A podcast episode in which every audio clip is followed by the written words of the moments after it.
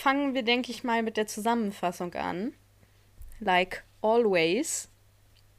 The floor is yours. Siehst du wieder?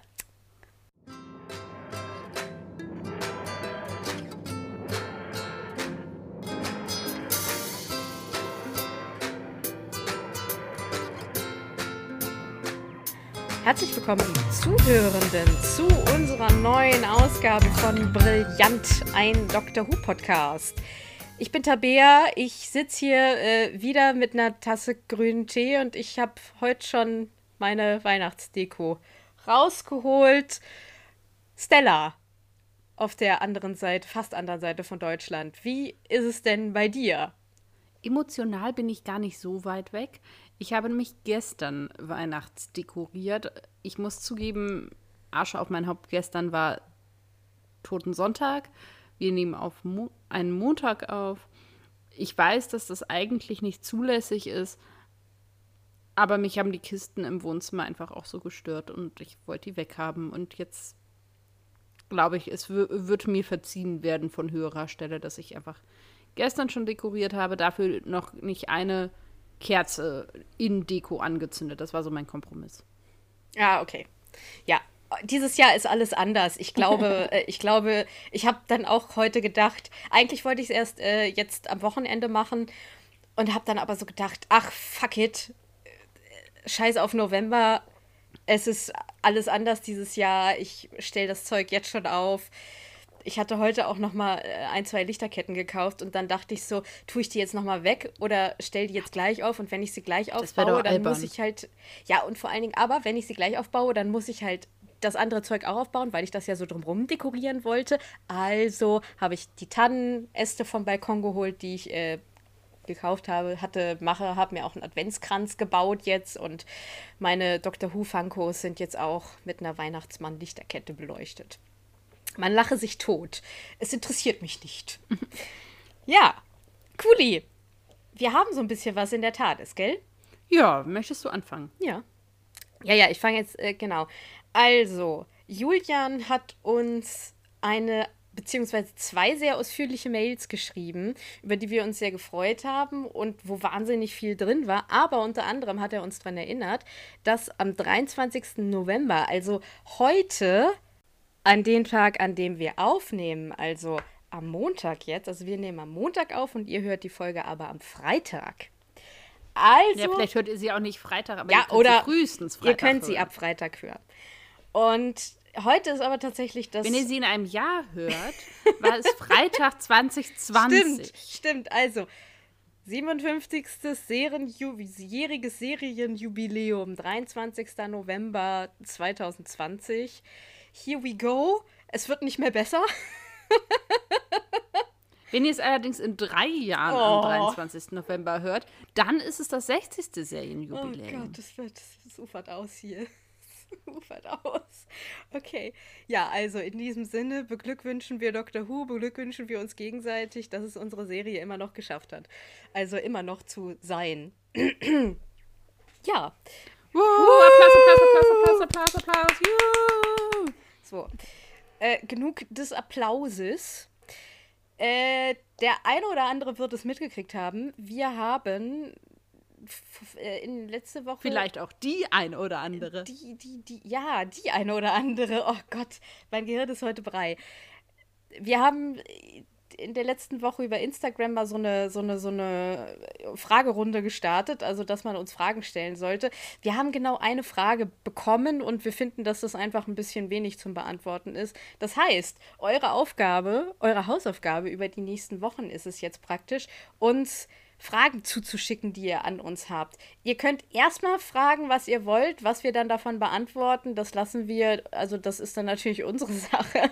Ähm, wir werden natürlich nicht alles beantworten. Aber ja, schickt uns Fragen über Instagram oder via Mail brillant.drwho.web.de. Das steht auch alles in den Show Notes. Das hättest du doch jetzt nicht verraten dürfen. Das musst du am Ende der Folge machen. Jetzt machen die Leute wieder aus. Ja, okay. Das machen wir am Ende der Folge.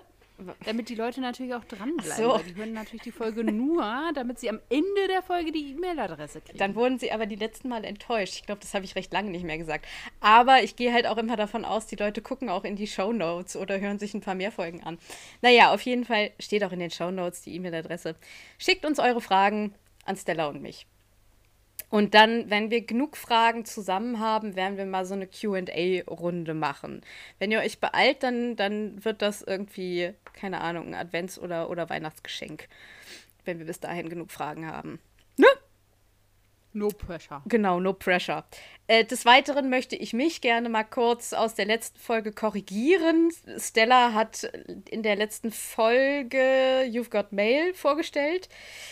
Und ich habe dann darauf angefangen, über romantische Komödien aus den 90ern und im Allgemeinen zu philosophieren und habe dabei immer sehr überzeugt von Chris Carter geredet.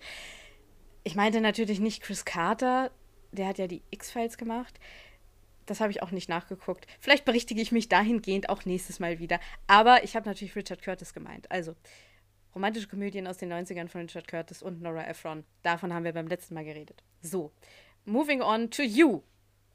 Bitteschön. Ja. Mir sind per Instagram äh, zugetragen worden ganz viele nette Sprachnachrichten von Tim, der beide letzten Folgen quasi mehr oder weniger sehr eng beieinander gehört hat und da, uns daraufhin Rückmeldung gegeben hat. Und was mich persönlich besonders gefreut hat, ist, dass er erzählt hat, dass er ein wenig Werbung für uns gemacht hat und eine neue Hörerin gewonnen hat. Das freut uns natürlich sehr. Und er hat ein bisschen erzählt, dass er jetzt sehr viel backt und äh, gerade Baguette für sich entdeckt hat. Was finde ich für mich heute sehr gut passt, denn ich habe vor, nachher zum Abendbrot Suppe zu essen. Genau. Ähm, vielen Dank dafür. Wir freuen uns immer über ja, positive Rückmeldungen natürlich, aber auch über Rückmeldungen im Allgemeinen. So ein bisschen Fanpost tut dem gemeinsamen Ego, glaube ich, ganz gut. Auf jeden Fall. Und wir freuen uns natürlich auch immer, wenn so Weiterempfehlungen irgendwie fruchten. Das heißt, empfehlt uns weiter an Leute, von denen ihr denkt, vielleicht, vielleicht können die auch Spaß daran haben. Ja, ist dir eigentlich schon mal aufgefallen, dass ich von dem ständigen M sagen äh, darauf übergestiegen bin, immer dieses Geräusch zu machen? Nee, ist mir noch nicht Mhm, aufgefallen. mir aber, als ich die letzten Folgen mal so ein bisschen, also ich höre die immer an. Also ich höre die ja sowieso einmal beim Schneiden und dann höre ich die manchmal aus Jux und Dollerei auch nochmal so, wenn die hochgeladen ist, an, um zu gucken, ob das alles so funktioniert hat. Und da ist mir das aufgefallen. Ich muss unbedingt dieses Geräusch mir wieder abgewöhnen. Ich weiß auch nicht, wo das Kannst du herkommt. stattdessen M sagen. Nee. also ich werde jetzt versuchen, beides wegzulassen. Nur Herausforderungen im Leben, Wahnsinn. Immer diese Perfektionistin. I'm sorry. Guti. Fangen wir, denke ich mal, mit der Zusammenfassung an. Like always. The floor is yours. Siehst du wieder? Okay, habe ich nicht gemacht. Also Zusammenfassung. Wir beginnen, mit den Wor äh, wir beginnen ja mit den berühmten Worten It's alive. Wir sehen praktisch, wie der erste Cyberman in dieser Folge so zum Leben erwacht wird. Aber ich fange jetzt mal besser strukturiert an. Also, Rose, Mickey und der Doktor Bruch landen in einem London, das aber in einem anderen Universum liegt. Dieses London wird von John Lumick kontrolliert. Alles, was die Bevölkerung tut, wird über das sogenannte Cybers Network gemacht. Die Bevölkerung trägt silberne Ohrstecker, mit dem sie sozusagen Zugriff auf dieses Network haben und auf News und Internet und so. Das ist sozusagen deren Internet. Lumik bringt ein neues Update auf den Markt, mit dem. Bringt der das auf den Markt? Ja, der will das auf den Markt Der- bringen, ne? Nee, du hast es so schön amerikanisch. Der bringt das auf den Oh, Markt. bringt. Oh ja, ich ja, der Ja, ja, bringt der das auf jeden bringt Fall. das Also der will Markt. das eigentlich auf den Markt bringen und das wäre dann ein Update, mit dem die ganze Bevölkerung total kontrolliert werden könnte. Er testet das so ein bisschen an, an, an Jackie dieses Universums. In diesem Paralleluniversum sind aber auch Roses Eltern beide noch am Leben und ziemlich reich, weil sich Pete's Geschäfte ausgezahlt haben. Pete arbeitet eng mit Cybers Industries zusammen, das ist die Firma von Lumik. Er weiß allerdings nichts von diesen Evil-Knievel-Plänen der Weltherrschaft und so weiter und so fort. Ja, ähm, Rose überredet darauf den Doktor, mit ihr auf Jackies Geburtstagsfeier zu kommen, um ihre Eltern zu treffen. Mickey geht währenddessen seine bzw. die Großmutter von Paralleluniversums Mickey besuchen und trifft da auf eine Widerstandsgruppe, die gegen Cyber Industries rebelliert. Lumik lässt währenddessen obdachlose Menschen zu Cybermen ummodeln und ja. Das klingt so harmlos, wenn du ja. das so sagst. Der lässt sie so ein bisschen ummodeln. Die werden ein bisschen aufpoliert. Ja, also ich sag mal so, er, er, er also keine Ahnung, wie ich das besser bescheid. Also er, er, er, er Der nimmt halt die, die Gehirne von denen, ja, und macht daraus Cyberman. Genau, also er butchert die im Prinzip. Er, er, er sammelt die auch so ganz fies ein mit dem Versprechen auf Essen und so. Also er zielt halt total auf diese Hilflosigkeit ab. Und mit dieser kleinen Armee, die er dann so hat, stürmt er diese Geburtstagsfeier von Mick, äh, Mickey, also von Jackie. Und da treffen sich dann auch die ganzen Figuren wieder und werden eben von diesen Cybermen attackiert. Und unser letztes Bild in dieser Folge, weil es eine Doppelfolge ist, das haben wir noch gar nicht gesagt, ist sozusagen, dass die Gruppe umstellt ist von Cybermen. Ich habe auch noch nicht gesagt, dass wir in dieser Folge die fünfte Folge der zweiten Serie besprechen, Rise of the Cybermen. Geschrieben wurde das Ganze von Tom McRae und Regie geführt hat Graham Harper. Ähm, ja. Ich glaube, der Gute heißt? Oder Guam. Okay. Ich, ich war mit dem AE so Entweder ein bisschen... Entweder Grammy oder okay. Guam. Guam. Ja, ich war so ein bisschen hilflos mit dem AE. Unsicher. Ja. Ja. Genau, das ist sozusagen die Story. Und bevor wir jetzt aber völlig einsteigen, gibt es wie immer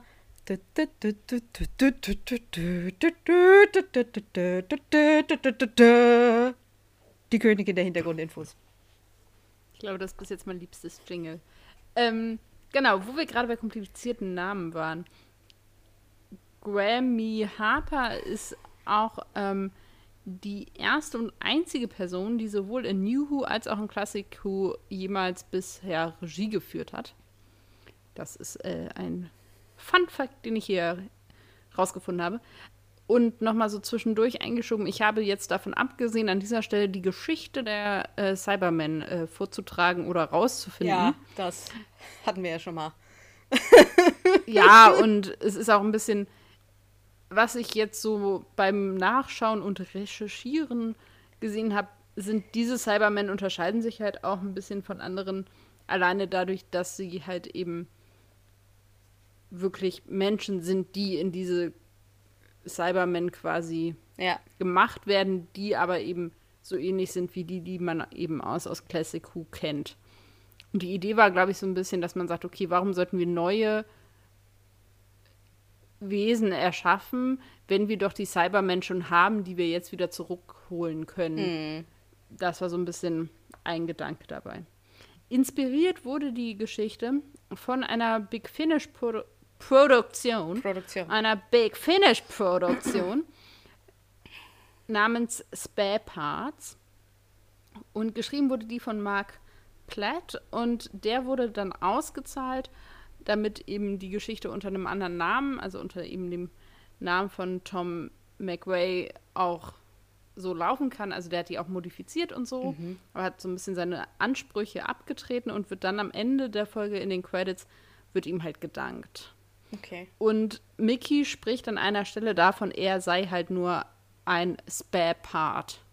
Das ist so ein bisschen mhm. eine Anspielung auf diese Big Finish Geschichte dann ist es so, dass Jackie ja ihren, wir setzen hier Anführungsstriche, 40. Geburtstag feiert. Ja, ja. Und die, das ist eine Anspielung darauf, dass in dem Jahr 2006, in dem diese Folge eben lief, der 40. Geburtstag oder das 40. Jubiläum der Folge The Tenth Planet war, was wiederum die erste Folge ist, in der Cybermen aufgetreten mhm. sind. Genau.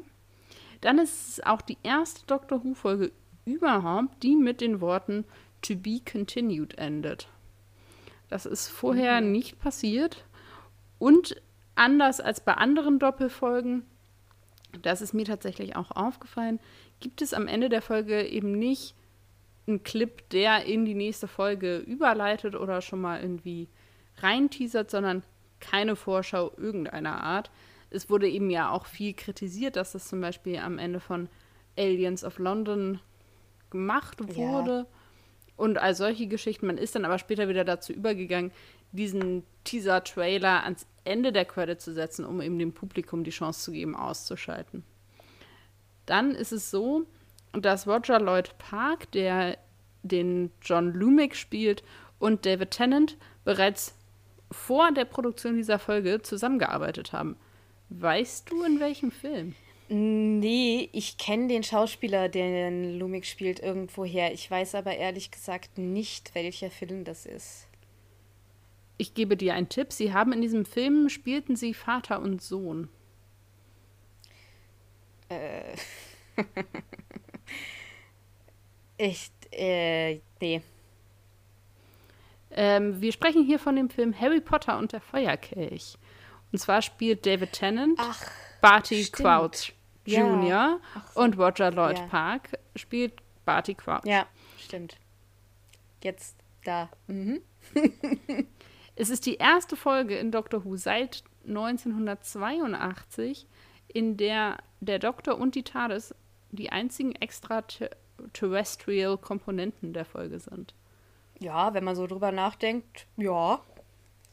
Das, also ich habe da auch nochmal drüber, ich habe diesen Fakt so gelesen und das dann ein bisschen in meinem Herzen bewegt und beschlossen, ich stimme dem soweit zu.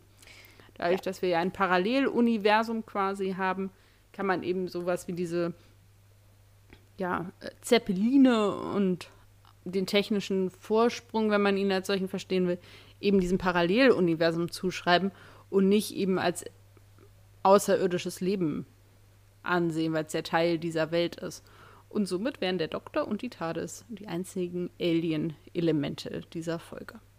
Genau. Mhm. Soweit, so gut. Okay. Ja. Kommen wir also zur Story. Das ist ja das erste Mal in New Who, dass Cybermen auftauchen. Es gibt ja immer dieses Daleks oder Cybermen da bin ich ja immer eher Cyberman, weil ich die irgendwie furchteinflößender finde. Oh, pardon. und die Daleks mir mitunter so ein bisschen auf den Senkel gehen können, zwischenzeitlich. Und ich finde diese Idee von, von, von also bei den Daleks ist es ja die Idee, dass die im Prinzip Hass als eine Emotion haben und das total übersteuert und daraus ziehen die ihre Kraft. Und Cybermen kriegen ja ihre Kraft dadurch, dass sie einfach gefühlslos sind. Also, dass sie sozusagen in dem Fall jetzt Menschen in Maschinen umgewandelt sind, die zwar noch die Gehirne haben, aber wo eben die Gefühle komplett weggezogen sind. Also eine Gefühlskälte. Was ich sehr spannend finde, ja, und ich finde die einfach auch vom Design her ganz cool. Also die von ja, Davies jetzt hm, finde ich vom Design her so nicht so stark, aber ich mag die trotzdem ganz gerne. Ja. Das ist übrigens ein Art Deco Design, falls es dich interessiert. Aha. Was genau so, so habe ich auch re reagiert, als ich das gelesen habe und dachte, ja. Damit der Info kann ich jetzt meinen Lebensunterhalt bestreiten gehen. Ja, also so viel erstmal dazu. Da, ich kann ja. auch gleich da einen ja, äh, Haken, einer der Punkte, den ich mir aufgeschrieben habe, ist, was ich, also vorab, ich habe diese Folge in sehr schlechter Erinnerung gehabt und fand dann das Schauen deutlich unterhaltsamer als meine Erinnerung. Mhm. Mhm. Und zu den Cybermen, was ich einfach als ja, weiß nicht, wie ich das äh, eloquent ausdrücken kann, aber gut gemacht fand ich eben diesen Spannungsaufbau dadurch, dass man tatsächlich erst in den letzten paar Minuten der Folge endgültig die Cybermen sieht. Auf jeden Fall. Also, dass ganz viel angedeutet wird, dass ganz viel, man sieht so im Hintergrund, man sieht Komponenten, man bekommt so eine gleich die Idee, aber ich würde sagen, für den Zuschauenden, der eben zum Beispiel Classic Who nicht kennt und diese Folge zum ersten Mal sieht, wird wirklich erst am Ende deutlich, was hier eigentlich kreiert wurde. Und das finde ich sehr geschickt gemacht. Ja. Durch die Art, wie es eben umgesetzt ist. Also, dass man eben sehr lange im Dunkeln gehalten wird und letztendlich auch erst als der Doktor dann die Erkenntnis hat, wirklich eben den gleichen Wissensstand letztendlich irgendwie mitnimmt. Genau. Das muss ich auch sagen. Das finde ich auch sehr clever. Das kannst du natürlich machen, weil du hier eine Doppelfolge hast. Und das ja. ist, glaube ich, eine gute Entscheidung gewesen, dieses, diesen, diese Antagonisten erst mit einer Doppelfolge einzuführen. Was ich, was ich, was mir dann auffällt, ist, dass sie auch sehr auf dieser äh, Frankenstein, ja, habe ich auch hier stehen, ja, Metaphorik ja. rumreiten. Das passt jetzt natürlich auch zu Spared Parts. Dann hast du den Aspekt Maschine, Monster. Also Hintergrund ganz kurz, diese erste Szene ist, dass wir ja sozusagen sehen, wie Lumik diesen ersten Cyberman aktiviert und dann ruft entweder er oder der, der Wissenschaftler, der drin ist, weiß ich gar nicht, It's Alive. Und das ist ja, wie wir beide wissen, dieses wahnsinnig, das ist ja das berühmteste Zitat aus Frankenstein ever. Ja. Wir reden jetzt natürlich über den Film und nicht über das Buch. Ich ja. weiß gar nicht, ob es im Buch selber so drin steht. Ich meine im Buch, nee, müsste ich jetzt nachlesen, weiß ich nicht. Aber wir reden von dem ersten Universal äh, mit Boris Karloff von, ich bin mir gerade unsicher, aus den 30ern, aus der ersten Hälfte der 30er auf jeden Fall. Und das ist ja dieses Popkultur-Zitat, was in die Geschichte eingegangen ist von Professor Frankenstein der seine Kreatur aufweckt und steht und wie ein Wahnsinniger brüllt, It's alive. Und das kommt am Anfang einmal vor in Bezug auf die Cybermen. Und dann kommt es nochmal vor, wenn der Doktor entdeckt, also der Doktor denkt, dass die TARDIS gestorben ist. Das muss man auch sagen. Also das bricht alles mhm. zusammen, mhm. das explodiert, dann landen die auf diesem Paralleluniversum oder in diesem Paralleluniversum und dann denkt er, die TARDIS ist tot. Und er sucht allerdings natürlich nach einem Zeichen, dass es noch lebt. Und dann findet er dieses Zeichen in Form eines leuchtenden Knopfes oder eines leuchtenden Komponentens und dann ruft auch er It's Alive. Ja, also wir haben so diese Referenz all over the place im Prinzip. Ja, und ich habe auch das Gefühl, dass es eine Referenz ist, die Davies sehr am Herzen liegt, weil zwei Staffeln später, eine Staffel später, das Motiv nochmal in Last of the Time Lords tatsächlich auch nochmal hm. kurz auftaucht. Ja, es macht also auch. Ich wäre natürlich jetzt ganz interessiert daran, ob er sich nach dem Film richtet oder nach dem Roman richtet. Ich habe das Buch irgendwann mal gelesen, aber das ist jetzt tatsächlich auch schon einen Moment her.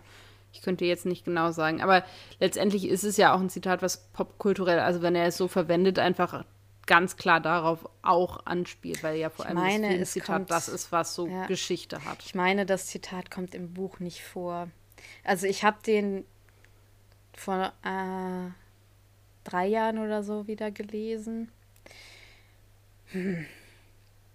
Bin mir unsicher. Ich glaube aber tatsächlich, dazu ist der Roman eigentlich zugefasst. Ich, ich weiß es aber nicht. Ich müsste jetzt, vielleicht google ich es gleich zwischendurch nochmal.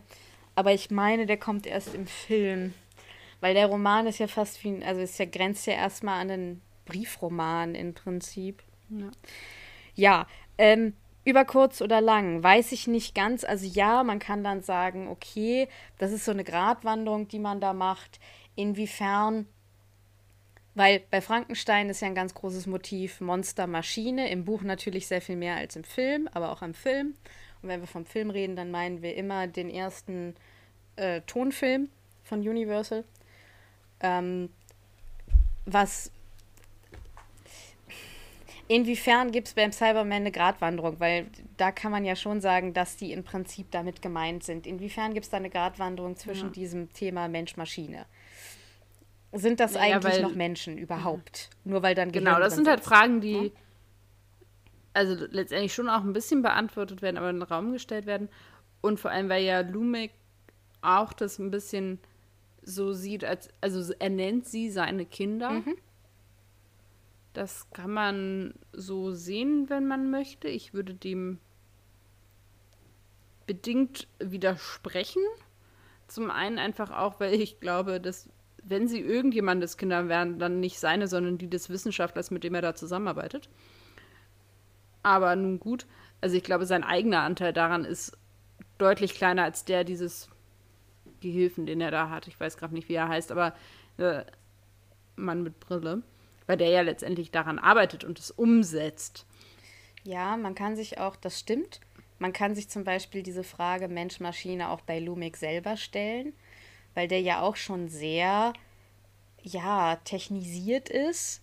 Also der ist ja auf seine technischen Geräte, die ihn so am Leben halten, schätze ich jetzt einfach mal, ist er ja angewiesen. Und dann gibt ja. es ja noch dieses zweite große Thema bei Frankenstein, ist ja dieser Schöpferkomplex, also dieser Gottkomplex im Prinzip.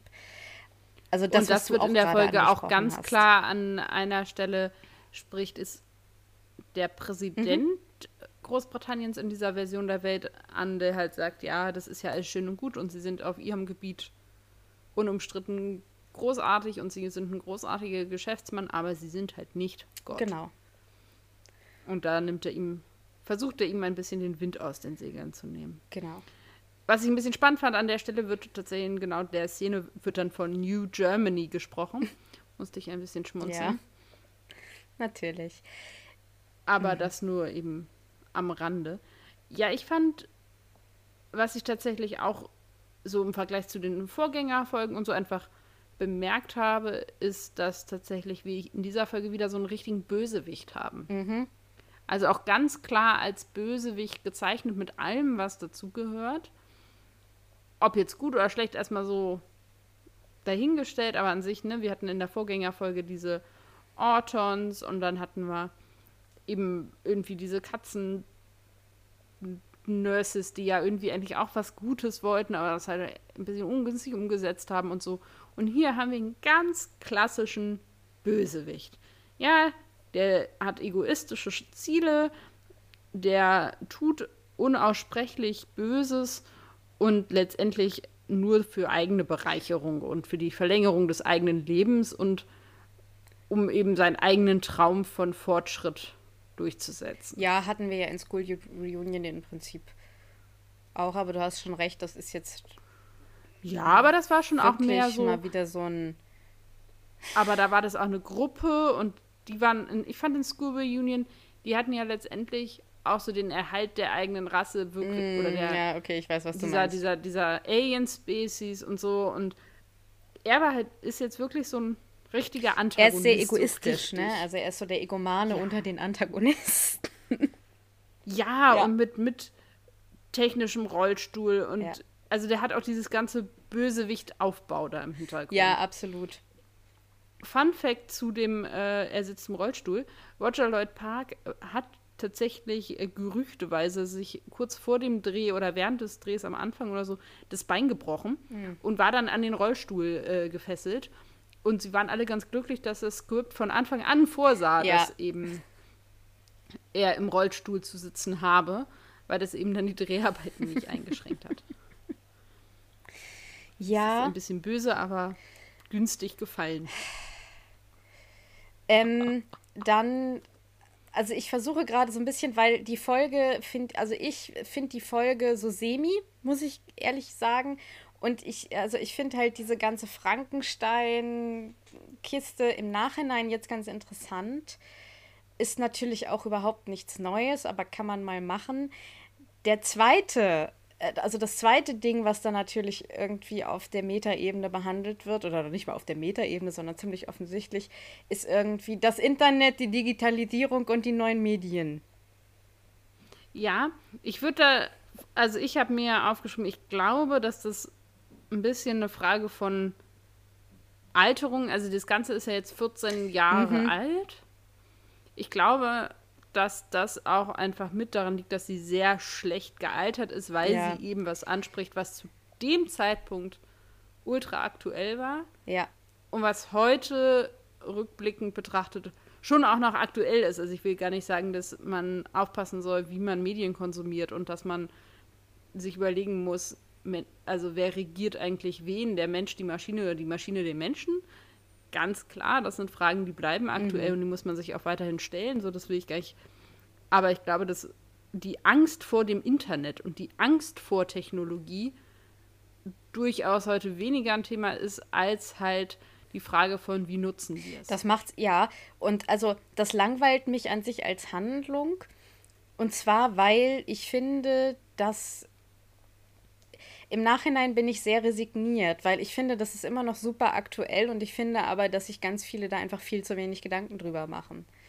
Also ich, ich sitze halt davor und bin so richtig frustriert, weil ich denke, es hat alles irgendwie nichts genützt, weil wir sind schon fast da. Hm. So. Ja. Und das frustriert mich so dermaßen, dass die Folge hm. für mich überhaupt nicht mehr so richtig interessant ist, weil ich mir so denke, ja, okay, 2006, das, äh, ja, geschenkt. So. Ich finde es auch ein bisschen erschreckend. Also ich glaube, dass es im 2006 eine Art von Dystopie mhm. war und die heute schon, also alleine, das fand ich irgendwie ganz witzig, diese, diese Ohrstöpsel, die im 2006 irgendwie hypermodern aussehen sollten, heute größer sind als die Teile, mit denen ich Musik höre. Ja, und vor allen Dingen auch, es gibt diese, es gibt ja Bluetooth-Kopfhörer, die sehen das sieht ja im Prinzip nur noch so aus, als ob du so eine schwarze Platte über dem Hör, Hör, Hör, also Eingang hast. Und ja.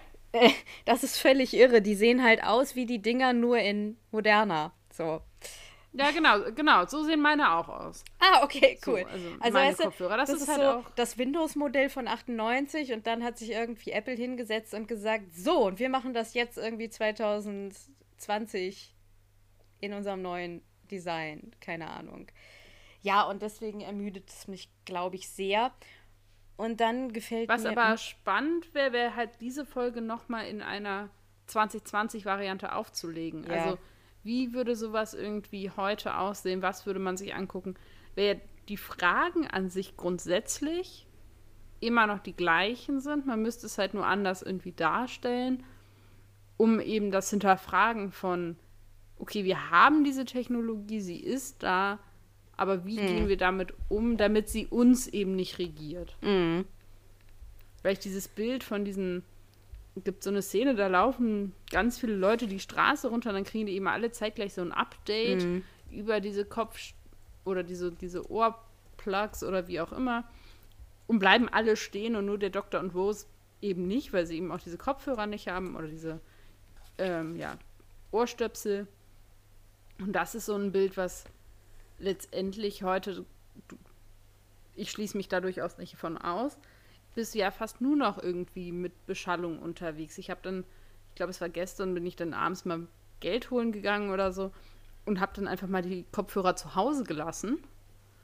Weil ich so dachte, da brauche ich jetzt auch nicht mitnehmen, aber mhm. das macht man halt nicht mehr wirklich. Und man kriegt auf einmal ganz andere Dinge in seiner Umwelt mit. Manchmal auch Dinge, die man sonst nicht so gerne mitkriegen würde. Und denkt sich so, oh, hätte ich mal, weil du halt auch wirklich dann viel mehr mitkriegst. Aber ich finde, es gibt halt auch Situationen, in denen solltest du eher im Moment sein, als halt am Telefonieren, am Musik hören, am irgendwo anders dich eigentlich befinden, als du eigentlich wirklich gerade bist. Mhm. Und das ist heute schon ein Bild, das eigentlich so, die gar nicht mehr so viel Angst einjagt, wie es halt sollte. Ja. Weil es letztendlich sehr nah an der Realität dran ist. Ja, total. Also, es fällt mir auch immer wieder auf. Ähm, was habe ich denn noch? Was ich schön fand, okay. um das mal, also es gibt zwei Handlungsstränge, wie in der Zusammenfassung auch schon gesagt. Es gibt den Handlungsstrang, der sich mit Rose und dem Doktor befasst und mit dieser zweiten Version der Familie von Rose. Und es gibt den Handlungsstrang, der sich mit Mickey befasst, wo ich gleich noch ein bisschen was zu sagen wollen würde. Und die fließen ganz gut ineinander. Also ich finde, sie haben es gut geschafft im Schreiben, dass diese Geschichten wieder zusammenkommen am Ende der Folge, weil das doch sehr, also in der Mitte ein bisschen auseinandergeht, aber dann recht harmonisch am Ende wieder zusammenkommt. Wenn sie sich dann alle an dem, ja, an der Villa, möchte man ja sagen, von Roses, also von der Tyler Parallelwelt Tyler Familie dann zusammenkommen. Weil ich, an sich sollte man ja eine, eine Party nie trennen. Und hier funktioniert das eigentlich, finde ich, ganz gut. Ja. Dass sie dann halt so wieder zusammengeführt werden. Für mich ist es das Einzige, also was das vor der Katastrophe irgendwie rettet, weil mir das am Anfang die ganze Zeit so sauer aufstößt, wie scheiße die mit Mickey umgehen. Das ist so eine große Kritik an, mein, an der Folge. Also wir hatten ja letztes Mal so eine, mal so eine Folge irgendwie so ein bisschen Pause, wo es mal so ganz schön und harmonisch war zwischen mhm. Mickey und Rose. Und da hast du auch so gesagt, ja, das ist halt, äh, ne, weil der Doktor irgendwie nicht dabei ist. Und es stimmt halt. Jetzt sind sie wieder zu dritt unterwegs. Und das Erste, was wir sehen, sind Rose, Mickey und der Doktor in der TARDIS und, und beide verarschen irgendwie Mickey dann crashlanden die und Rose ist, ist, ist, ist wandering off, wie der Doktor immer so sagt. Und er lässt seine Wut an Mickey aus. Und ich bin ganz froh, dass Mickey, glaube ich, in der Folge irgendwie final schnallt, dass er wirklich so dieser Teil ist, der expendable ist und dass er da auch keinen Bock mehr drauf hat. Weil, ja. Wollen wir an der Stelle gleich bei den Figuren einsteigen und da quasi ausführlich über Mickey reden? Ja, Genau. Ja, ich bin irgendwie ein bisschen frustriert mit der Folge. Ich weiß auch nicht. Also ich hasse die jetzt nicht, auf gar keinen Fall. Ich finde, die hat auch gute Momente. Über Strecken langweilt sie mich und ich bin auch irgendwie ein bisschen frustriert. Ja, was ich, so also was erklären. für mich diese Folge so ein bisschen gerettet hat, ist, dass ich mich innerlich eben auf den Handlungsstrang mit Mickey fokussiert habe. Mhm. Und ich finde, dass es gut ist, dass der einen relativ großen Teil der Folge einnimmt. Ich muss sagen, ich finde es ultra witzig, dass seine Paralleluniversumsfigur Wiki heißt. Yeah. Ich muss schon zugeben, dass ich das sehr schön finde. Und dann kommt, also ich finde das, an sich ist das für ihn natürlich unangenehm und schlimm, dass er ja schon, ja, ich würde jetzt nicht ganz von Mobbing reden, aber schon halt das dritte Rad am Wagen dieser Tadeskonstellation ist. Ja. Ganz offensichtlich. Ich glaube, dass das keine schöne Erfahrung ist, die ihn aber letztendlich dazu bringt, sich zu befreien und zu emanzipieren davon. Mhm. Und auch ein bisschen sagt, ey, ich guck mal, ob ich hier nicht was Besseres finde als das, was ich irgendwie habe. Und ich finde all das, was um und mit Mickey passiert, sehr schön für ihn als Charakter. Er kriegt mehr Raum, er kriegt endlich eine Backstory, also wo es erzählt dem Doktor ja. eben auch, hier, wie ist der eigentlich groß geworden und mit was für Geschichten. Und dann sagt der Doktor, ja, das wusste ich ja alles nicht. Ja, du hast ja auch nicht gefragt. Ja. So, also auch so ein bisschen so ein Moment der Erkenntnis von, ja, okay. Ich muss halt auch Interesse an Personen zeigen, damit ich Dinge über diese Person erfahre. Guter Moment für den Doktor als Entwicklung, schlechter Moment für Mickey, weil. Hm. so, ja. ja. Oh. Weiß aber ganz genau. Und ich finde, aber diese ganze, dass man eben seine Großmutter trifft oder seine Paralleluniversums-Großmutter, aber letztendlich ist das ein ganz guter Kniff, zu sagen, okay, seine echte Oma ist gestorben und wir lernen seine Paralleluniversums-Großmutter kennen, damit wir sie halt noch kennenlernen können. Mm, ja. Finde ich eigentlich einen ganz, ganz süßen Kniff irgendwie an der Stelle. Und was mir aufgefallen ist,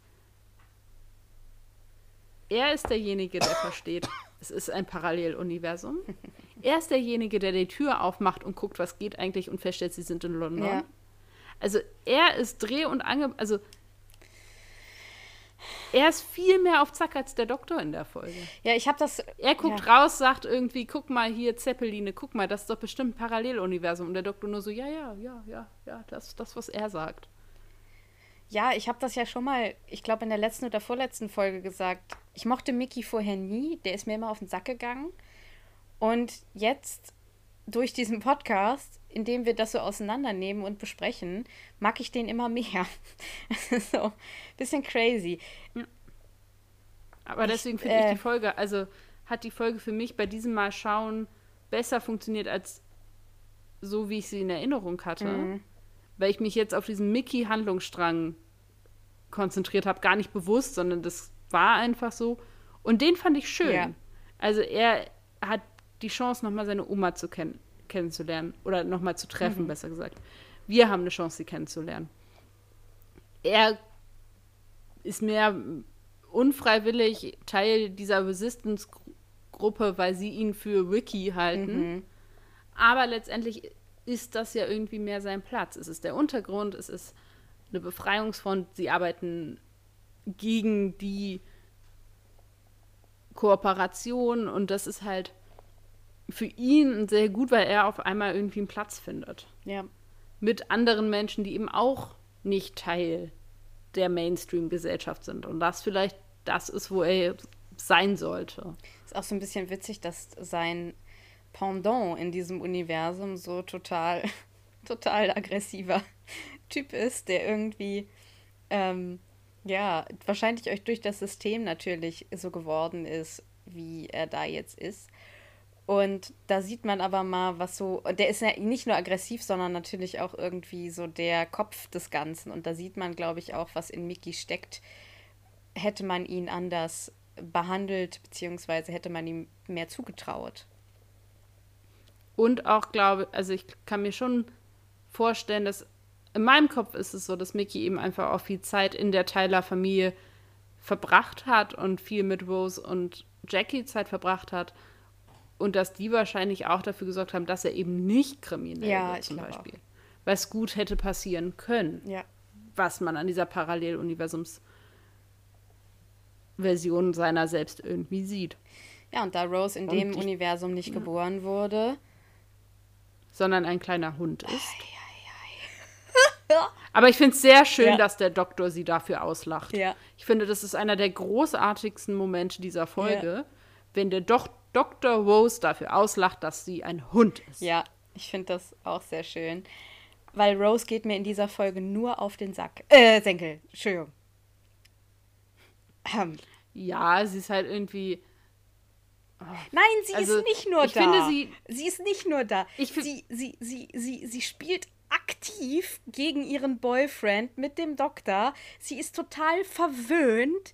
Sie nervt ihn bis unter beide Ohren, was ich noch verstehen kann, dass er mit ihr zu ihren Eltern geht und dann geht er dahin mit ihr und ah, ich weiß auch nicht. Also ja, ich glaube auch, dass es ein wichtiger Moment für sie ist, irgendwie diese Menschen nochmal zusammen zu erleben. Aber I don't know. Das Einzige, was ich witzig finde. Aber ich finde schon verständlich, dass sie ihn treffen will. Ja, ja, okay. Aber ich denke mir halt die ganze Zeit, du warst so scheiße am Anfang. Eigentlich hast du es nicht verdient, aber ich kann es auch verstehen für die Charakterentwicklung, verdammter Axt. So, was ich dann sehr amüsant finde, ist, dass die tatsächlich dieses Mal beide sich als Kellner da einschleusen.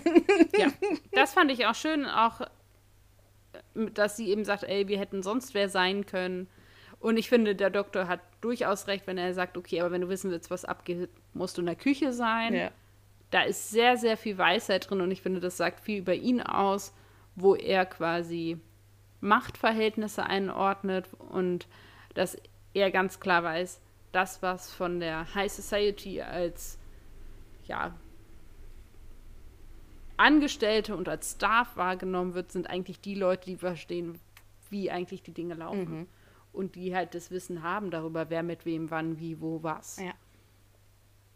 Das finde ich ist, also das sagt sehr viel über sein, sein Knowledge aus und über, darüber, wie er die Welt sieht und dass er sie eben von, ja, wenn man es hierarchisch sehen will, eben von unten betrachtet und nicht von oben.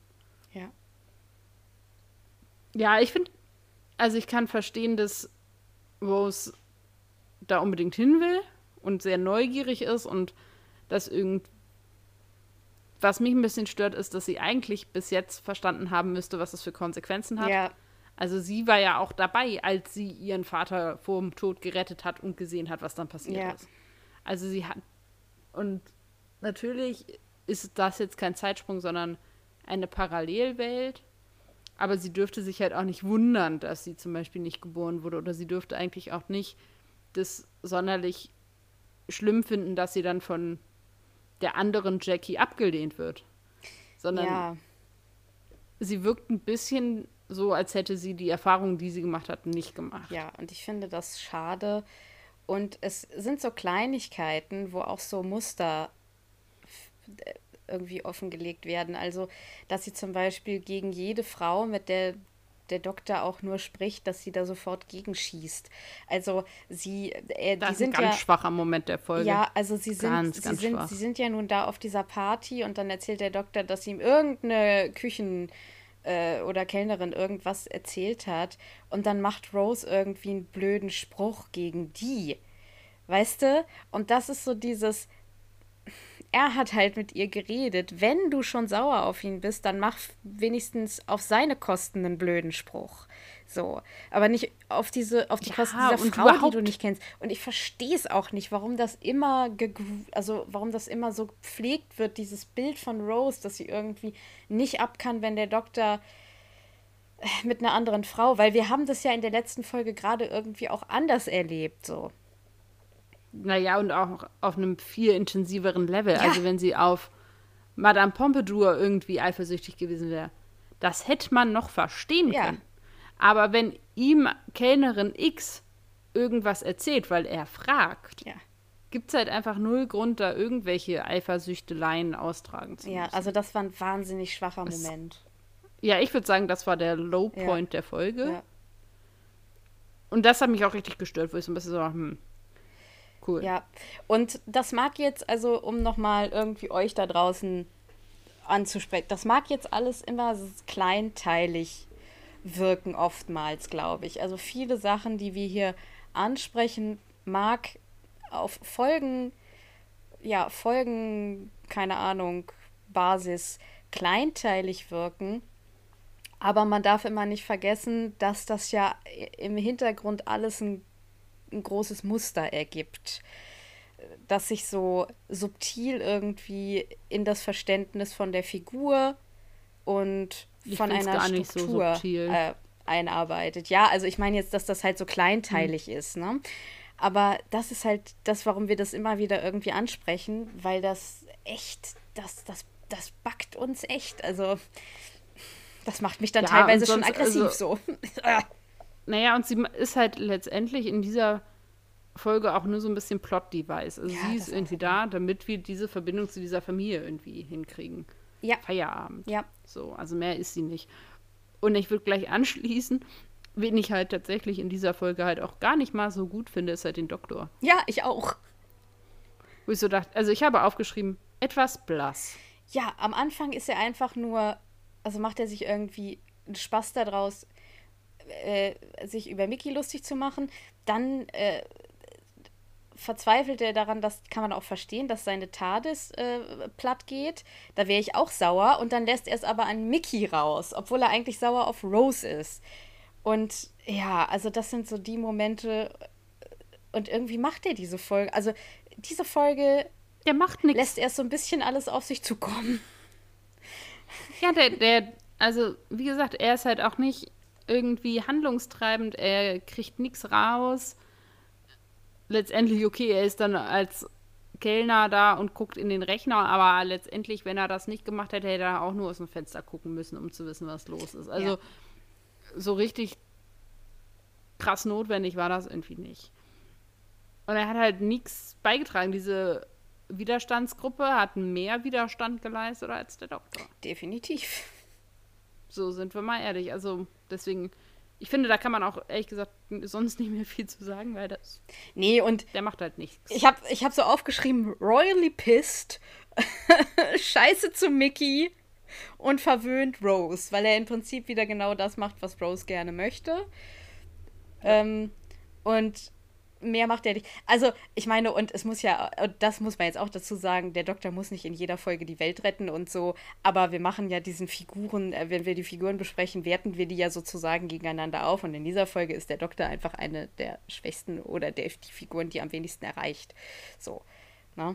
Und was ich tatsächlich auch ein bisschen, wenn ich da jetzt, das fällt mir jetzt gerade erst ein, wenn ich darüber nachdenke, was an sich unrealistisch ist. Wenn wir von diesem Paralleluniversums-Szenario ausgehen und es ernst nehmen. Ganz kurz. Ist dieser. Ja. Eine Frage musst du mir vorher beantworten. Möchtest du mit mir innerhalb des Doctor Who-Canons wirklich über Realismus reden? Jetzt darfst du weiterreden. Stelle dir diese Frage vorher. Ja. Okay. Aber wenn man da mal, wenn man das Szenario, was uns gegeben wird, wenn wir das ernst nehmen, mhm. finde ich das nicht nachvollziehbar, dass Pete Tyler diesen Moment mit Rose hat, wo er ihr irgendwie alles Mögliche an privaten Infos sagt und dann irgendwie meint, ja, aber du kommst mir irgendwie so bekannt vor. Ja.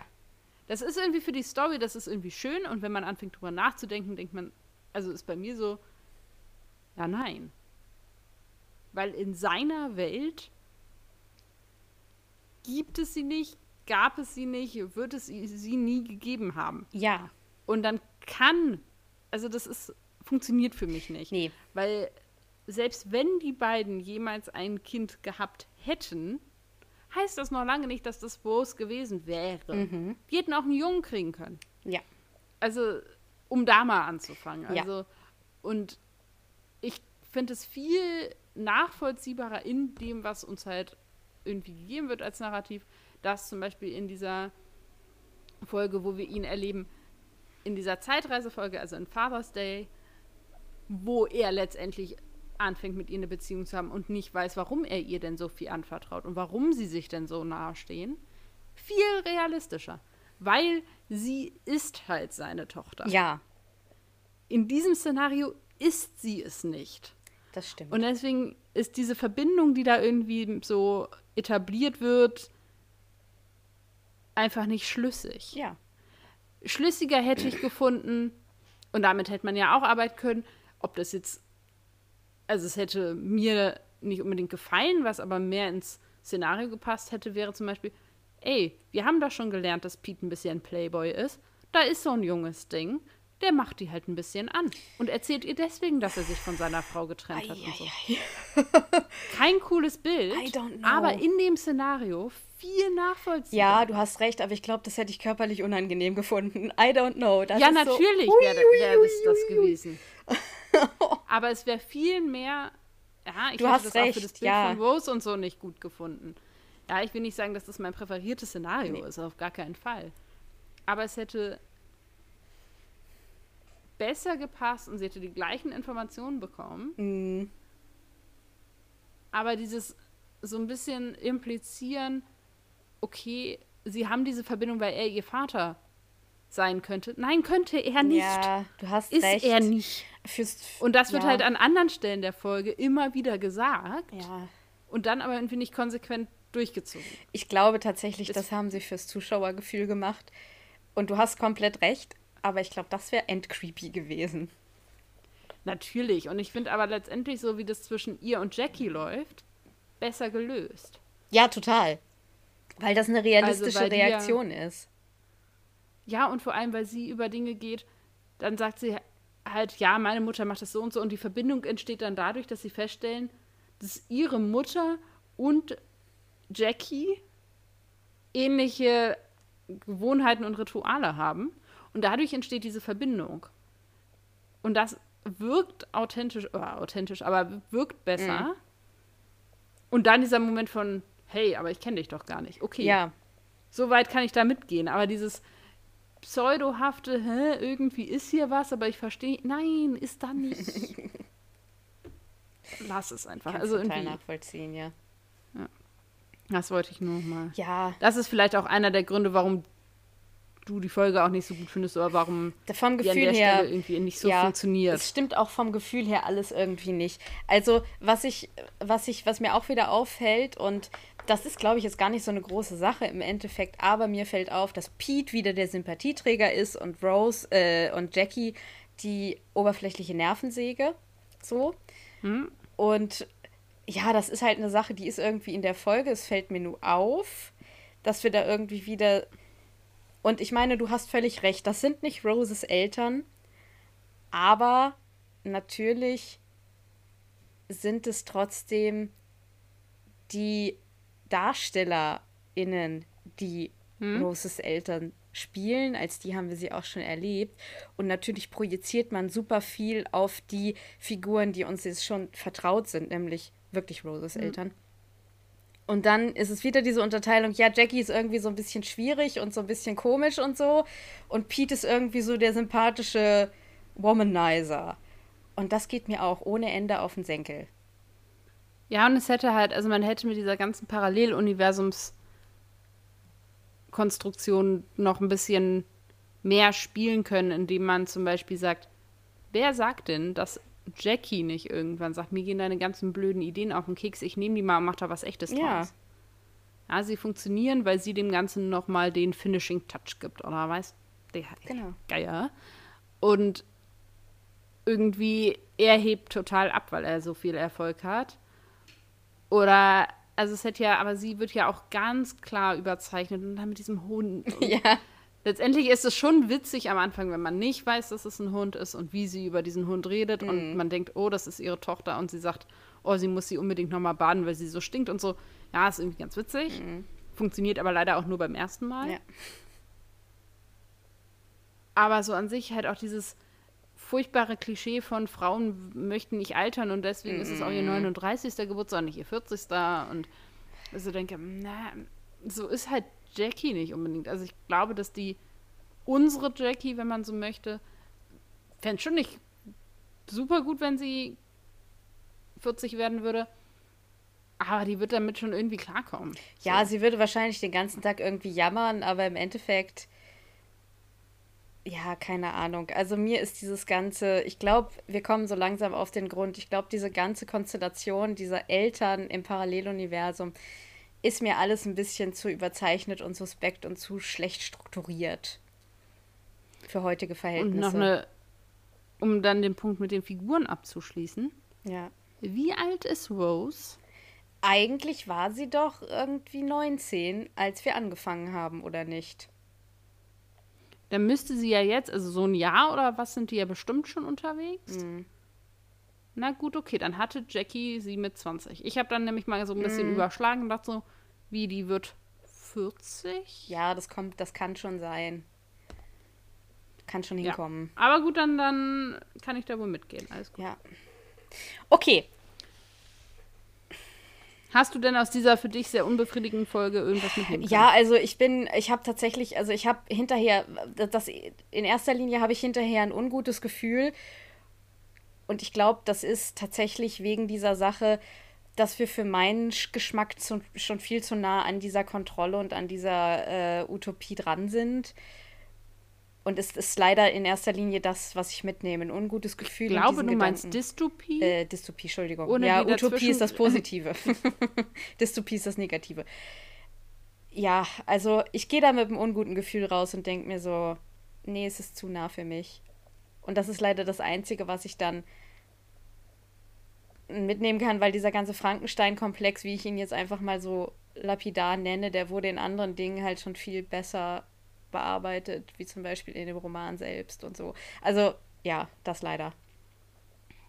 Ja, ich kann mal einhaken. Ich wollte nämlich letzte Woche schon was erzählen, was ich jetzt einfach an dieser Stelle irgendwie erzähle, weil es so lose damit reinpasst. Ich habe mir selber ein eigenes Vorhaben auferlegt für diese nun kommende Weihnachtszeit. Also vielleicht ist der erste Advent schon gewesen, wenn oder der erste Adventssonntag schon gewesen, wenn ihr das jetzt hört. Und ich habe mir vorgenommen, dieses Jahr so gut wie möglich alle meine Geschenke entweder im lokalen Einzelhandel, aber auf gar keinen Fall über einen sehr bekannten großen Versandhandel zu bestellen, weil ich letztens mal so ein bisschen Satire konsumiert habe und mir dabei klar geworden ist, wie viel eigentlich der Chef dieses Unternehmens verdient, ohne aufgestanden zu sein. Daraufhin ist mir ein bisschen übel geworden und habe dann beschlossen, das geht irgendwie auch anders. Bis jetzt läuft das relativ erfolgreich. Das einzige Geschenk, was ich, ähm, ne, ganz so stimmt's nicht. Ich habe ein paar Geschenke online bestellt aufgrund der Art des Geschenks. So manche Dinge bekommst du so, wie du sie haben willst, nicht im Laden. Aber ich habe sie eben nicht da bestellt, sondern eben bei anderen Leuten, wo ich ein besseres Gefühl habe. Und sonst habe ich tatsächlich den letzten Freitag damit verbracht, äh, durch die Stadt zu gehen und Dinge lokal und selber zu kaufen, wenn man so möchte. Ja. Ich habe mich danach moralisch ultra überlegen gefühlt. also allein für dieses Gefühl lohnt sich das schon. Und es ist so ein bisschen mein eigenes Projekt und für alle, die das möchten, daran mitzumachen, könnt ihr uns ja auch eure Erfahrungen dementsprechend mitteilen. Mich würde zum Beispiel interessieren, ob man dann feststellt, dass es viel schwieriger ist, Dinge einzukaufen. Oder ob es nicht vielleicht sogar einfacher ist, weil wenn du in so einem Geschäft stehst, du ja auch nochmal inspiriert werden kannst. Also so, was da für mich ein bisschen reinpasst, und dann kehre ich auch zurück zu unserem Podcast, ähm, war, dass ich für meinen Patensohn, der wird im Februar drei, wollte ich was haben. Hab ich Ahnung, was man einem Dreijährigen schenkt? Nein. Also bin ich in einen Spielefachhandel gegangen und habe gesagt, ich möchte einem Dreijährigen oder einem fast Dreijährigen was zu Weihnachten schenken. Es muss bitte leicht sein und es muss irgendwie nicht allzu teuer sein. Zwei Minuten später hatte ich was in der Hand, ich war begeistert und diese Leute waren 10 Euro reicher. Alle waren glücklich. Ja. Das passiert dir aber im Internet so nicht. Das stimmt. Also ich habe eine Top-Beratung bekommen. Ich bin mit dem rausgegangen, was ich gesucht habe, ohne dass ich wusste, dass ich es gesucht habe.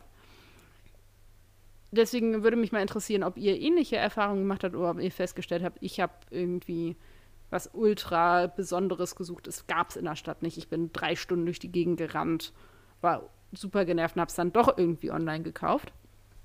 Genau, das nur zu meinem persönlichen Vorhaben. Genau. Davon abgesehen, dass ich mit dem Fahrrad in die Stadt gefahren bin und dann auch noch dachte, Mensch, und so viel CO2 gespart. Ja, äh, ich habe So. übrigens, also äh, du hattest mir das ja schon vor, einer, vor geraumer Zeit und so erzählt und ich finde das eine super Idee. Ich habe dann tatsächlich das so gemacht, dass ich, ich habe mir jetzt ein, ich will seit Monaten ein bestimmtes Set Longdrink-Gläser haben. Das klingt jetzt ein bisschen nach Zwangs Zwangshandlung, aber ich bin so jemand, ich äh, kaufe mir auch gerne mal etwas Bestimmtes. Und dann habe ich das nachgeguckt und also das im Fachhandel zu kaufen, da musst du dann halt am besten irgendwie das äh, vorher abchecken und äh, das ist eine Kollektion gewesen, die es tatsächlich so im Fachhandel äh, nicht mehr gibt.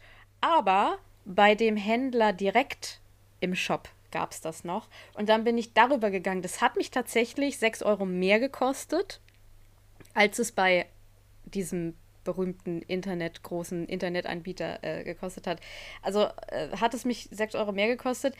Da habe ich dann aber in dem Moment gedacht, gut, das ist dann einfach auch so ein bisschen dann für den guten, guten, äh, für den guten Gedanken. Zweck. Ähm, und ich habe tatsächlich, also ich wohne ja in einer Kleinstadt, in der Nähe von einer sehr großen Stadt. Und auch hier gibt es allerdings so kleine lokale, ich sag mal, schön, ich nenne es immer Läden, wo man so schöne kleine Sachen kaufen kann. Und da werde ich jetzt irgendwie die Tage mich mal hinbegeben und so klein, Kleinkram kaufen. Also so Geschenke für Freunde, ähm, wo man jetzt nicht so wahnsinnig viel Geld ausgeben kann oder möchte oder, oder so. Ähm, das Einzige, wo ich noch so ein bisschen unschlüssig bin, ich weiß schon größtenteils, was ich meiner Family schenken werde. Und ob es da jetzt ein Riesenunterschied ist, ob ich das bei dem einen Elektro-Großhandel kaufe oder bei dem Internet-Großhandel, ist halt die Frage. Ich gehe davon aus, da macht es keinen Unterschied. Ja, das muss man sich halt so ein bisschen überlegen. Also da gibt es ja unterschiedliche Komponenten, die da mit reinspielen. Zum Beispiel habe ich festgestellt, etwas, worin ich echt gar nicht so gut bin, ist Geschenke verpacken. Wenn man die Dinge irgendwo anders kauft, je nach Handel, bieten die einem ja an, möchten Sie das auch geschenkverpackt haben? So, dass ganz viele meiner Geschenke jetzt schon verpackt sind. Sehr schön. Das mache ich ja ganz gerne und Großartig. ich habe auch gerade Geschenkpapier gekauft. Steht auch hier so hinter mir. Das ist so glitzergrün. Fand ich. Aber glitzerdunkel. Ja, aber um mal so, so. Also da spielen verschiedene Aspekte Absolut. mit rein. Und halt auch zum Beispiel die Frage von, ey, wie kann ich zum Beispiel Verpackung sparen? Wie kann ich zum Beispiel irgendwie sagen, okay, es muss eben nicht geliefert werden, sondern ich hole das und dann bin ich mit dem Fahrrad unterwegs gewesen. Mhm. Auch ein guter Punkt, genau. All solche Dinge. So viel zu diesem kleinen Ausflug Genau. von wegen Dystopien und wer regiert eigentlich wen. Ja. Aber jetzt So mal viel dazu, dazu. was hast du denn mitgenommen? Ja, ich war ein bisschen pathetisch unterwegs und ein bisschen kitschig. Und zwar war so ein bisschen ein Aspekt, über den ja viel geredet wird in der Folge, ist ja, dass der John Lumick sagt, okay, das, was den Menschen ausmacht, ist sein Gehirn. Und deswegen ist das Einzige, was ich finde, was die Cybermens an menschlichen Komponenten brauchen, ihr Gehirn. Daraufhin habe ich beschlossen, dass das, was ich mitgenommen habe, ist, dass der Mensch mehr ist als nur sein Gehirn. Ja. Das ist jetzt eine sehr romantisierende Vorstellung des, dessen, was den Menschen zum Menschen macht, aber es es geht ja auch um das, was ich mitgenommen habe. Und so ein bisschen diese Idee eben, ja, wir sind eben mehr als nur unsere fleischlichen Komponenten, sondern wir sind eben auch all das, was manche Leute Seele nennen, das, was andere wiederum irgendwie Persönlichkeit und Erfahrung nennen. Äh, genau. Jeder kann sich ja selber da an die Stelle das denken, was das für euch ist. Genau. Totally. Ja, kommen wir zu den Zitaten. Ich habe ein sehr kurzes und auch ein sehr einfaches. Wir haben auch schon drüber gesprochen. Ich habe einfach It's Alive. Und zwar ganz platt aufgrund der Hommage an Frankenstein, weil ich diesen Frankenstein, den modernen Prometheus, gerade den, ich weiß nicht, wir reden immer von Roman, es ist ein Roman, oder? Ja, ja. auf jeden Fall. Naja, es ähm, gibt ja auch noch eine Novelle, aber das ist es ja nicht. Nee, also tatsächlich deswegen habe ich das ganz einfach gewählt und auch weil es zweimal vorkommt und es war irgendwie so das, was mich an der Folge am meisten interessiert hat. Ist jetzt nicht so hyperspektakulär. Ich habe eins der Zitate, oder es ist so ein, so ein kleiner Absatz, weil ich es relativ witzig fand und weil es auch so ein bisschen die Richtung, aus der einiges aus der Folge erzählt wird, deutlich macht. Und zwar befinden wir uns äh, mit dieser Resistance-Gruppe, die sich auch noch ein bisschen so einen religiösen Namen gegeben hat, aber nun gut. Und zwar ist es dann Ricky, der sagt, You're talking to London's most wanted. But target number one is Lumic, and we're going to bring him down. Daraufhin sagt Mickey from your kitchen. Daraufhin sagt Ricky, Have a problem with that? No, it's a good kitchen. Das finde ich sehr schön. Weil es eben auch diese Perspektive von wichtige Entscheidungen werden halt zum Teil in der Küche entschieden. Ja. Oder wie der moderne Hipster sagt, die besten Partys finden in der Küche statt. Ja, das ist aber Fakt. Also, dass die besten Partys in der Küche stattfinden. Was richtig cool ist, wenn man eine Einzimmerwohnung hat, weil dann ist das ganze Zimmer auch die Kitchen. Also. das stimmt. Oh, kleiner Witz am Rande. Ja. Weiter geht's. Äh, Quizfrage, ne? Ich, äh, es ist ein bisschen platt dieses Mal bei mir, aber irgendwie habe ich so richtig, so gar, gar nicht über so eine richtig fruchtbare Quizfrage nachdenken können. Ich weiß auch nicht, mir ist nichts eingefallen. Deswegen ist es ja sehr platt und wahrscheinlich auch sehr schnell zu beantworten. Apple oder Android? Android. Und warum? Ah, weil kein Geld. Okay. Und weil mich bei Apple ein bisschen stört, dass sie davon ausgehen, dass dann alles Apple sein muss. Also ich besitze eben auch keinen Apple-Computer. Mhm. Und dann fängt es damit an, dass das vor Jahren halt auch schon so schwierig war. Dann hast du Musik auf deinem Rechner und willst das auf dein Handy machen und dann geht das nicht. In so Zeiten, wo ich noch nicht Spotify benutzt habe, sondern eben noch meine eigene Musik gehört habe, was ich immer noch ab und zu tue. Mhm. Mensch oder Maschine. Ja. Genau, und ähm, deswegen so ein bisschen. Also, ich finde dieses, okay, wir machen unseren eigenen Brei und das ist damit nichts kompatibel, das finde ich sehr schwierig. Also, das ist schwierig. zeigt sich ja oft, oder hat sich auch gezeigt, dann arbeitest du mit Leuten an der Uni zusammen und dann hat halt irgendwie einer in der Gruppenarbeit hat immer das Apple-Gerät mhm. und dann schickst du dem Texte und dann geht das nicht, weil der Computer das nicht öffnet, weil das ein anderes Schreibprogramm ist und naja, genau. Ähm, man kann das aber ja ganz einfach als PDF dann. Also man lernt, wenn man Apple hat, tatsächlich auch ziemlich viel über so äh, Umwandlung und so. Also du kannst ja äh, mit Apple zum Beispiel ganz einfach irgendwie so. Also ich nutze auch Word von, von, von Win, also von Microsoft, auch hier auf meinem Mac. Deswegen habe ich jetzt nicht so riesig das Problem, aber man kann zum Beispiel von Microsoft ja auch wunderbar einfach die, die Word-Datei als PDF-Datei abspeichern und das dann irgendwie rum, rumschieben und so. Also da gibt es schon Möglichkeiten, aber ich verstehe absolut ähm, das Prinzip, weil ich tatsächlich auch im Moment nur, also nur, nur erbe.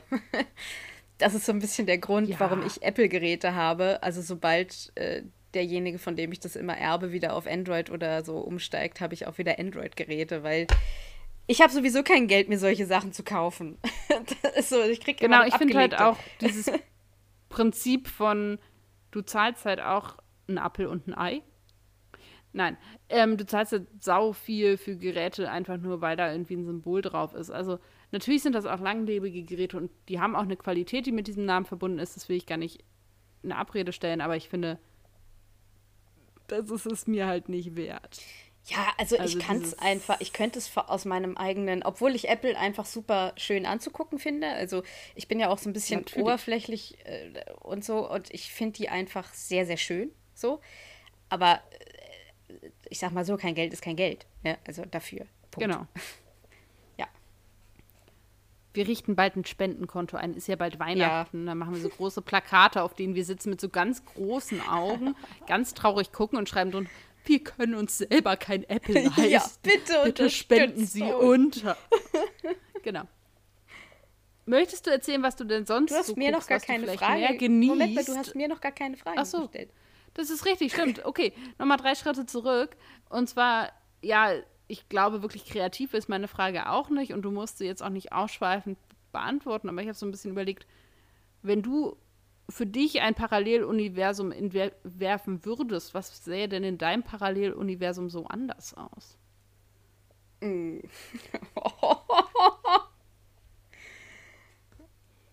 Ich sag mal so, zum Thema Gottkomplex, bin ich Gott in dem Universum?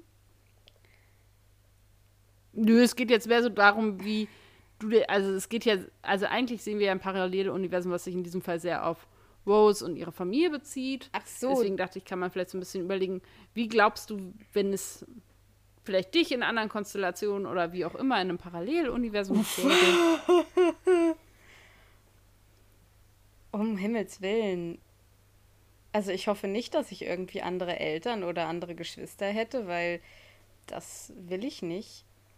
Vielleicht hätte ich in dem Paralleluniversum vielleicht doch irgendwie von Anfang an meine kreative äh, Karriere,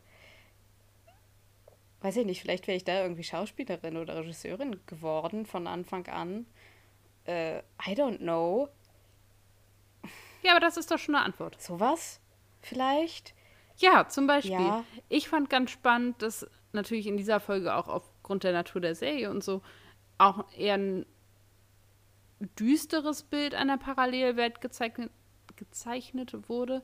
Aber man könnte ja theoretisch, das passt natürlich nicht zu Dr. Who und dazu, dass sie immer Probleme oder. Gegner haben und so. Aber man könnte ja auch so ein, eine positive Parallelwelt. Also man geht da hin und sieht, oh, das sind ja alles gute Ideen, wie wir Dinge umsetzen können. Lass uns das ja, mal absolut. und bei uns so also machen. Ich sag mal so, internationale Zusammenarbeit hätte wahrscheinlich in Corona-Zeiten sehr viel besser, also wenn das besser funktioniert hätte, wer weiß, was man hätte verhindern können. Ne? Also auf jeden Fall auch ein Paralleluniversum mit besserer internationaler Zusammenarbeit. Äh, wie auch immer das dann funktioniert. Deswegen habe ich so doof gefragt, bin ich Gott oder nicht? Weil hm. wenn ich Gott wäre in der Welt, dann würde aber einiges ganz anders laufen. Also mhm. ja, also auch wieder Gottkomplex in dem Fall. Genau. Was genießt du sonst so? Ähm, ich habe mir rausgesucht, was. Ähm, erst habe ich überlegt, ob ich was nehme, was thematisch passt. Das kann ich ja einfach kurz einstreuen, im Sinne dessen, das ist jetzt irgendwie nichts, was ich irgendwie sonst noch großartig vorstellen werde, weil es halt auch relativ bekannt ist, was aber gut zu dieser Folge passt, ist ähm, die Netflix-Serie Black Mirror. Mhm. Das ist für alle, die es noch nicht gesehen haben, ist nichts, würde ich sagen, nichts für schwache Gemüter. Es gibt viele Folgen, über die man die lange nachhängen. Oh ja. Aber generell eine Serie, die eben in jeder Folge unabhängig voneinander arbeitet, aber mit dem gleichen unterliegenden Thema, nämlich letztendlich, wie Te Technologie sich verändern könnte und was das mit den Menschen und dieser Technologie machen könnte. Es gibt eben verschiedene Szenarien, die da aufgezeichnet werden. Manche mehr, manche weniger realistisch und je nachdem eben auch entsprechend unter die Haut gehend. Ich würde es nicht vorm zu Bett gehen schauen, aber ich bin halt auch sehr empfindsam, was sowas angeht. Genau, das nur, also was ein bisschen themenverwandt ist, was mir eingefallen ist, was ich aber letztendlich jetzt, ist jetzt irgendwie auch kein umwerfendes, unbekanntes Ding, was man irgendwie, was wahrscheinlich die meisten von euch auch schon mal irgendwie gesehen haben, wenn auch nur ausschnittsweise. Genau, was ich nämlich vorstellen wollte, was mir mal vor ein paar Jahren empfohlen wurde, wo ich am Anfang etwas skeptisch war und je länger ich es geguckt habe, desto begeisterter war ich, ist eine Comedy-Serie, jedenfalls wird sie offiziell als solche geführt, die es 2015, seit 2015 auf Netflix gibt, in denen Jane Fonda und Lily Tomlin die Hauptrollen spielen.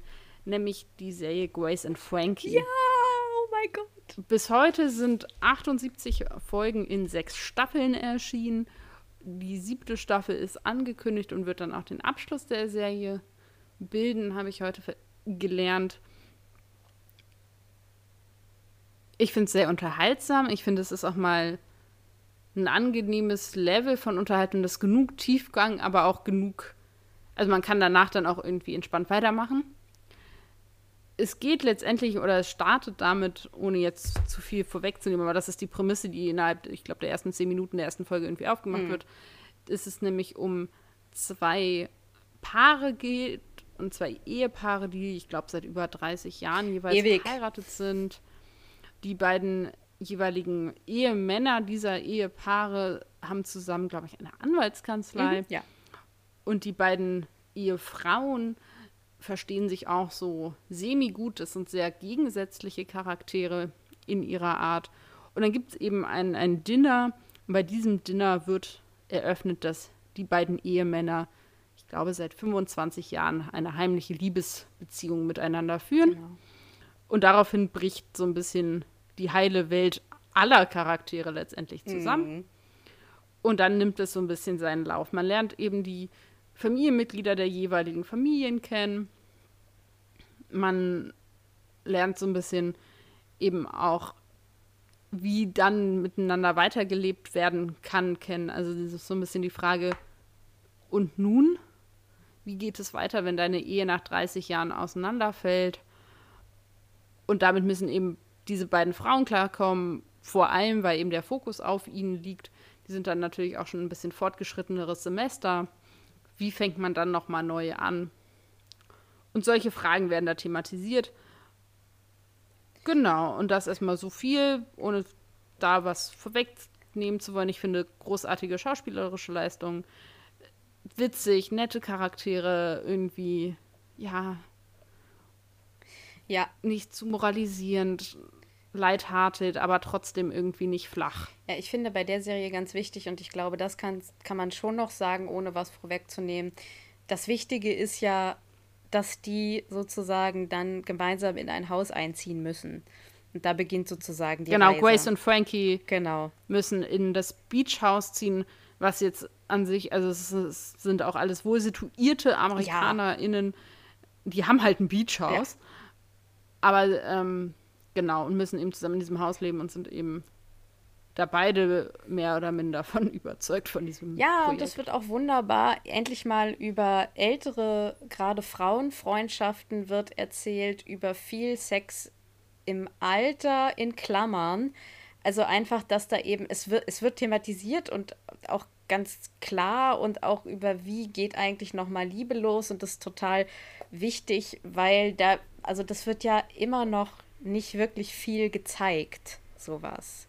Nee. Und das ist total wichtig. Und eben auch, dass das überhaupt ein Thema ist. Also ich glaube, es gibt auch irgendwie dieses Bild, keine Ahnung, wenn deine Kinder aus dem Haus sind, dann machst du halt auch nichts mehr. Ja, und das. Also vor allem ja. nicht im Schlafzimmer.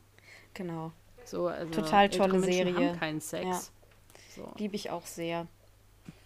Und eben natürlich auch dieser, also der queere Aspekt, es wird eben auch über die Ehe oder die, ähm, die dann zerfallene Ehe und die neue Beziehung dieser beiden Männer, die sich dann ja outen, die dann ja. offiziell zusammen sein dürfen. Und wie gestaltet sich das eigentlich? Was gibt es da für Hürden und schöne Momente? Und die beiden sind auch unterschiedlich. Und wie gehen sie eben auch jeweils damit um? Und ja, ist auch super schön. Das ist schon auch, auch da gibt es eben auch, ne, wie kann, kannst du dann noch mal im Alter dich outen und mit deiner Homosexualität an die Öffentlichkeit gehen und wie ist das eigentlich? Und ja. auch das wird sehr feinfühlig auch thematisiert. Total, und es geht dann ja auch um die Kinder dieser jeweiligen drei Paare, die ja auch alle völlig verschieden sind, verschiedene Geschichten haben. Und es wird einfach auch super, es werden super Freundschaftsgeschichten erzählt, aber auch ganz große, tolle Familiengeschichten. Die werden aber nicht so laut und mit großem Pomp erzählt, sondern ganz leise und deswegen auch feiner. Und noch ein Fun Fact bzw. Produktionsfakt. Eine der Produzentinnen ist Martha Kaufmann, die auch sehr prominent Friends produziert hat. Ihrer Zeit damals. Ja. als die Serie gelaufen ist. Das ist mir durchgerutscht. Ja, ich glaube, die hat die auch mitgeschrieben, Genau, das weiß ja. ich wo. Aber dass sie bei Friends mit dabei war, Ja, war mir nicht die war da Mitproduzentin bei Friends damals. Ja, genau. Also ganz toller Tipp. Kann ich auch nur bestärken hier an der Stelle. Äh, ich habe mal ein Buch mitgebracht, mal wieder. Oder hatte ich das überhaupt schon mal? Ich weiß es gar nicht genau. Ich glaube glaube nicht. nicht. Also ich habe mal ein Buch mitgebracht. Und ich bin, was Bücher angeht, im Moment, das ist ein bisschen schwierig bei mir, weil ich unitechnisch so viel lese, dass ich in meiner Freizeit seit Jahren eigentlich gar nicht mehr so richtig lese. Aber hin und wieder fallen mir, fällt mir so ein Buch in die Hand, also außer jetzt von irgendwie zwei, drei Autorinnen, die irgendwie so meine Lieblingsautorinnen sind, die ich immer lese, wenn die was Neues rausbringen. Das lese ich schon regelmäßig. Aber dann passiert es halt hin und wieder, alle Jubeljahre mal, dass mir so ein Buch in die Hand fällt oder geschenkt wird, was mich total begeistert. Und eins davon habe ich jetzt mal mitgebracht. Das ist mir einfach irgendwie durch einen Podcast sozusagen empfohlen worden. Da hatte jemand davon erzählt und ich dachte, rein von der Handlung her ist das voll mein Ding. Es geht um das Buch Unser allerbestes Jahr von David Gilmour, ein kanadischer Journalist, äh, Fernsehmacher und eben auch Autor. Das Ganze ist ja auch so ein bisschen nach einer wahren Geschichte. Es geht im Prinzip um ihn und seinen Sohn Jesse. Und er stellt fest, dass Jesse immer weniger Lust hat, zur Schule zu gehen. Also der ist irgendwie 16 zu dem Zeitpunkt. Und dass er deswegen auch in der Schule überhaupt nichts mehr macht und nichts mehr mitkriegt. Und er geht sehr in sich, was er machen könnte, um irgendwie zu verhindern, dass sein Sohn komplett abrutscht. Und dann stellt er ihm eines Tages eine Frage und sagt zu ihm, pass auf, folgendes Angebot oder folgende Frage, willst du überhaupt noch in die Schule gehen? Und wenn nicht, mache ich dir folgendes Angebot, statt in die Schule, also du musst nicht mehr zur Schule gehen, aber du guckst mit mir drei Filme pro Woche. Und da er eben auch Filmjournalist ist, ähm, hat er da natürlich auch irgendwie einen Kanon im Kopf und so weiter und so fort. Und er sagt zu seinem Sohn, denk da aber jetzt erstmal drei Tage drüber nach. Wir entscheiden jetzt noch nichts, sondern du denkst da jetzt erstmal ein paar Tage drüber nach und dann entscheidest du dich. Riesenüberraschung äh, geht der Sohn natürlich positiv darauf ein. Das heißt, Jesse geht im Prinzip nicht mehr zur Schule und guckt mit seinem Vater aber drei Filme pro Woche. Und ja, David Gilmour schreibt über diese Jahre mit seinem Sohn über, oder über dieses Jahr, ich glaube, es sind tatsächlich dann doch Jahre, wo die eben Filme zusammen gucken und was noch alles so in diesem Leben dieses Jungen und auch in seinem Leben passiert. Und das ist total schön geschrieben. Es ist für mich als äh, irgendwie Filmliebhaber total schön, weil er immer auch sehr detailliert beschreibt, was für Filme die gucken und was sie da genau irgendwie dann drüber besprechen. Und dann geht es aber auch um ganz viel andere Sachen noch. Und es ist zauberhaft geschrieben und es gibt einen so ein absolut warmes Gefühl. Und also alleine die Prämisse ist ja schon eigentlich völlig irre. Du sagst deinem Kind, okay, brauchst nicht mehr zur Schule gehen, aber wir gucken irgendwie drei Filme pro, äh, pro Woche und keine Drogen. Das ist auch noch eine Bedingung von ihm. Und ganz schön ist, dass man das aber aus seiner Perspektive, also er schreibt natürlich aus seiner Perspektive und deswegen kriegt man als Leserin natürlich mit, wie oft er irgendwie an seiner, an seiner Entscheidung, das seinem Sohn anzubieten und dann eben, dass sich das auch durchzieht, wie er daran zweifelt und wie er dann oftmals denkt, um Himmels Willen, das habe ich irgendwie gemacht. Also hoffentlich ziehe ich den nicht in ein paar Jahren irgendwie arbeitslos aus einer Gosse oder so, ja. Und es ist zauberhaft.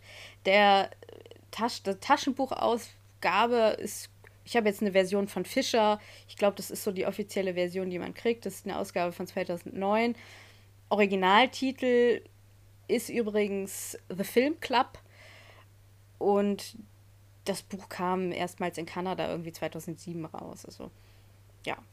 Also hier, da eine sehr warmherzige Empfehlung, wenn ihr einfach was wirklich Schönes ja, Freude und Gemütlichkeit bringendes irgendwie jetzt für die, für die dunklere Zeit lesen wollt. Genau.